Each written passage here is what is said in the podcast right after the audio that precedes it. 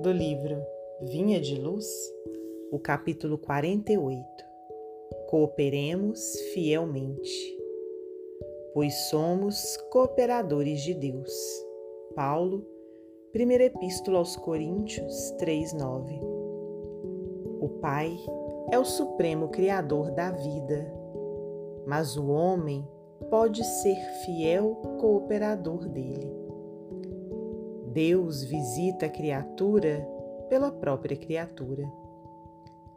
Almas cerradas sobre si mesmas declarar-se-ão incapazes de serviços nobres, afirmar-se-ão empobrecidas ou incompetentes.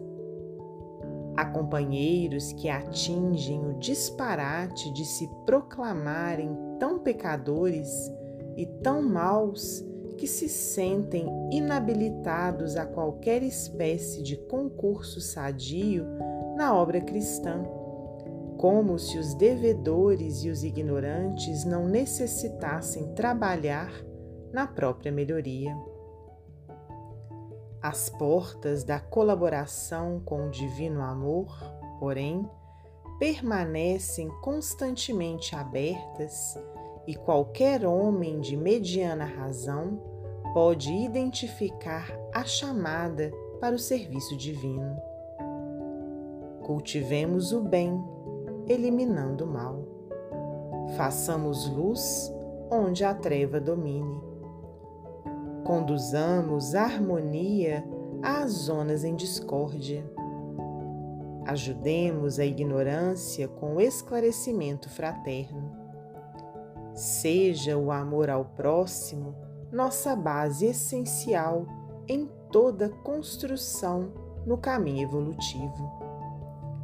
Até agora, temos sido pesados à economia da vida.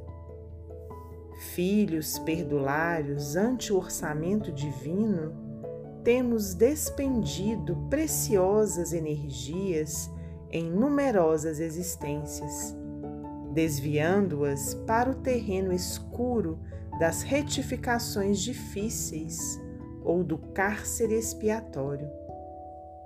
Ao que nos parece, portanto, segundo os conhecimentos que possuímos, por acréscimo de misericórdia, já é tempo de cooperarmos fielmente com Deus no desempenho de nossa tarefa humilde.